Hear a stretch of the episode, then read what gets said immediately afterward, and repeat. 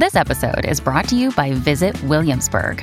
In Williamsburg, Virginia, there's never too much of a good thing. Whether you're a foodie, a golfer, a history buff, a shopaholic, an outdoor enthusiast, or a thrill seeker, you'll find what you came for here and more.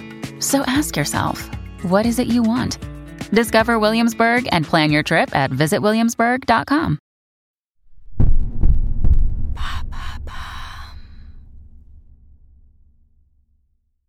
Roland Moog, Meurtre en salle obscure, épisode 4.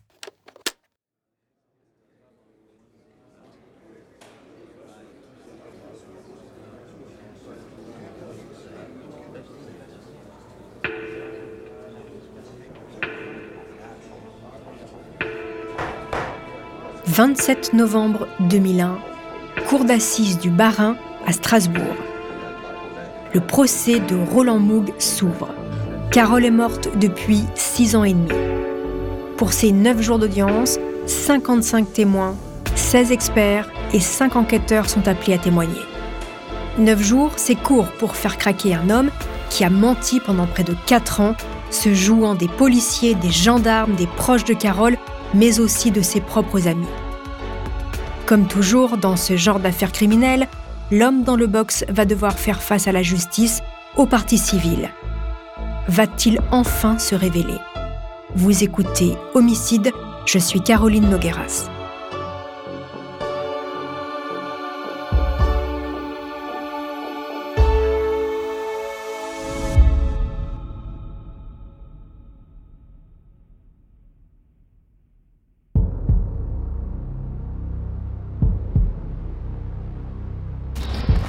Visage marqué, regard hermétique, lorsque Roland Mock s'assied sur le banc des accusés, il ne regarde pas les pièces à conviction, il ne regarde pas la malle où il a entreposé le corps de sa compagne. Face à lui, la famille de Carole Prince. Interrogé par la présidente, Roland Mogg a affirmé aujourd'hui qu'il aimait Carole, qu'il voulait de l'enfant qu'elle portait. Cet extrait du journal télévisé Alsace Soir du 28 novembre 2001 résume bien le paradoxe de Roland Moog et l'énigme de son geste. Pendant neuf mois, il a mis sa compagne enceinte à distance. Elle ne le sait pas, mais il a déjà eu deux enfants qu'il n'a pas reconnus. Elle ne le sait pas non plus, mais il a une maîtresse.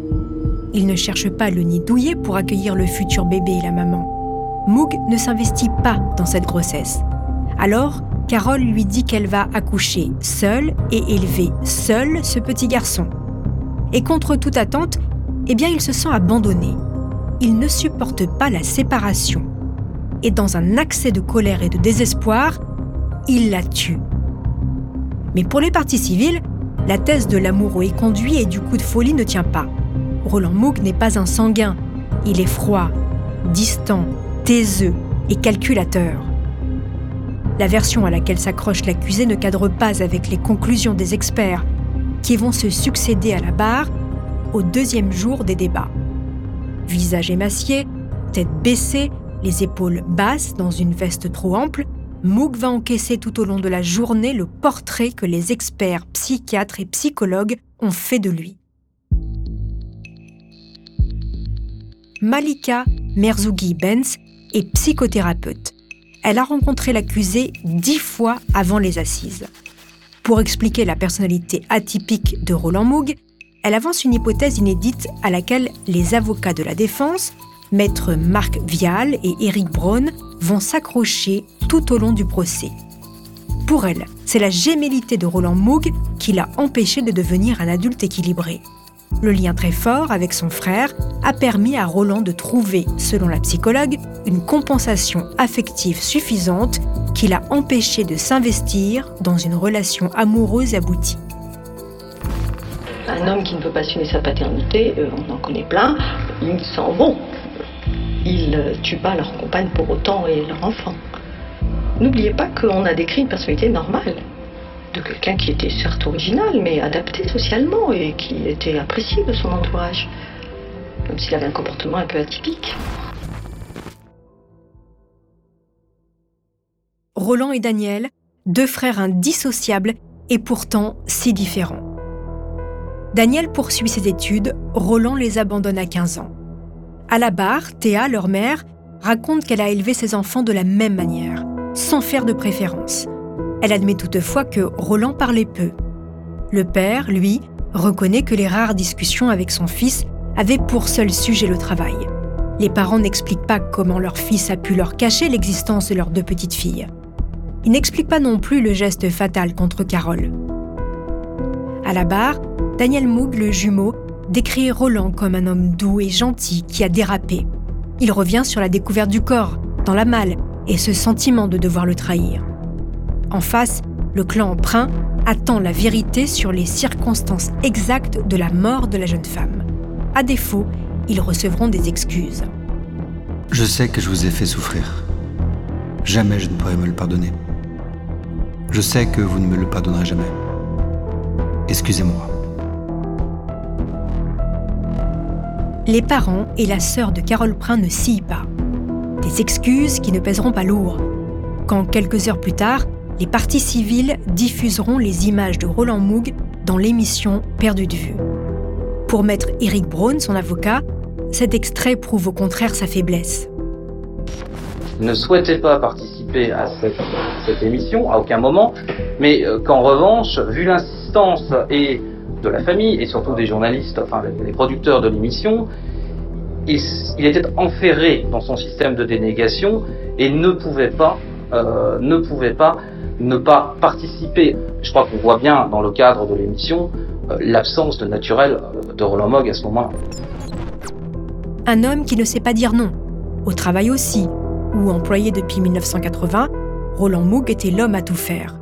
Projectionniste, responsable technique et de la sécurité, le seul en dehors du patron à avoir les clés. Si dans sa vie personnelle il cloisonne et délimite, au travail, Moog ne compte pas. Il ne refuse jamais de mettre la main à la pâte. Il est toujours là pour dépanner. Premier arrivé et dernier parti. Moog est donc capable d'investissement affectif quand il le veut.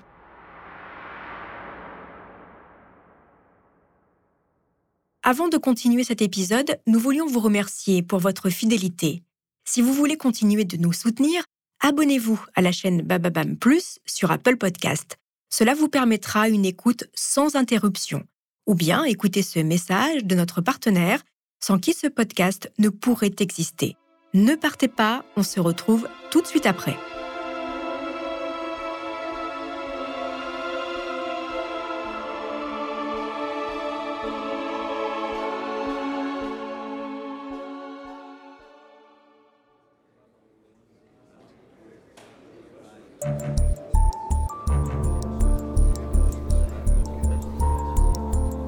Au huitième jour du procès, débutent les plaidoiries. La partie civile d'abord. Pour les avocats de la sœur et des parents de Carole Prin, Mouk est un meurtrier qui a tout prémédité. Il regrette que l'accusé n'ait pas été poursuivi pour le meurtre du bébé de Carole. En effet, en France, il est impossible de poursuivre une personne pour le meurtre d'un fœtus. La mort ou la destruction du fœtus contre la volonté de la mère ne peut jamais conduire à des poursuites pour meurtre du fœtus ou double meurtre, car l'enfant à naître n'est pas autrui, il n'est pas une personne, selon la conclusion de la Cour de cassation en juin 2001. C'est une législation qui protège notamment, sachez-le, les médecins qui pratiquent des interruptions volontaires de grossesse. L'avocat général, Pascal Schulz, prend la parole. Il requiert 30 ans de réclusion, assorti d'une peine de sûreté d'au moins 20 ans. Les avocats de la défense tentent de convaincre le jury. Roland Moog a agi sans préméditation, il a été acculé victime d'un coup de folie. Avant que le jury ne se retire pour délibérer, l'accusé va encore une fois formuler des regrets à la famille de son ex-compagne. Je n'aurais jamais voulu que ce jour-là arrive. Un malaise parcourt la salle comme une onde silencieuse. Moog ajoute d'une voix quasi inaudible. Je n'ai pas le souvenir d'avoir voulu faire de mal à quiconque.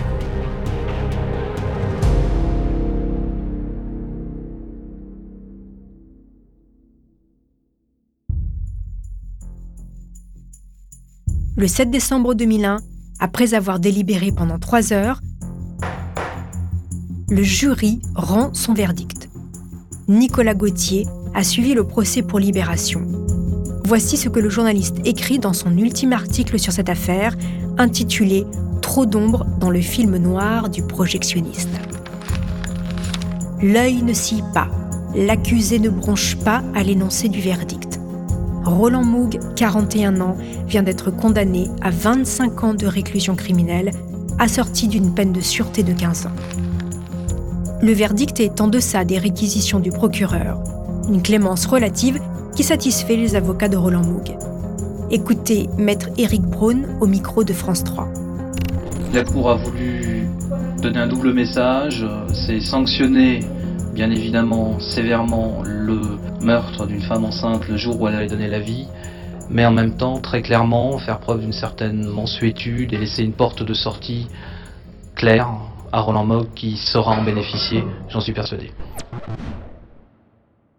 La famille de Carole encaisse cette décision en demi-teinte, parce que finalement, ça ne change rien à l'essentiel, comme le confiera Dominique Prin à la sortie du palais de justice.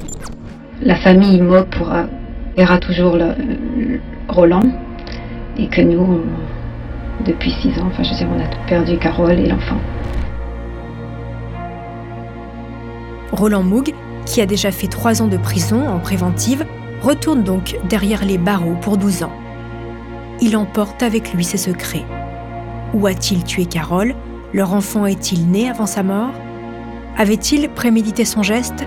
Toutes ces questions resteront à jamais sans réponse. En détention, Roland Moog a entamé une psychothérapie. Il a également travaillé pour l'Institut national de l'audiovisuel sur la restauration des bobines de films. Sorti de prison en 2014, Moog est retourné vivre dans sa région natale près de ses parents et de son frère. Il se consacrerait à la production musicale. Cet homme reste un mystère. Cette année, le fils de Carole Prin et de Roland Moog aurait eu 28 ans. À cet âge-là, son père travaillait déjà au Cinéma Star. Le Cinéma Star est toujours ouvert à Strasbourg.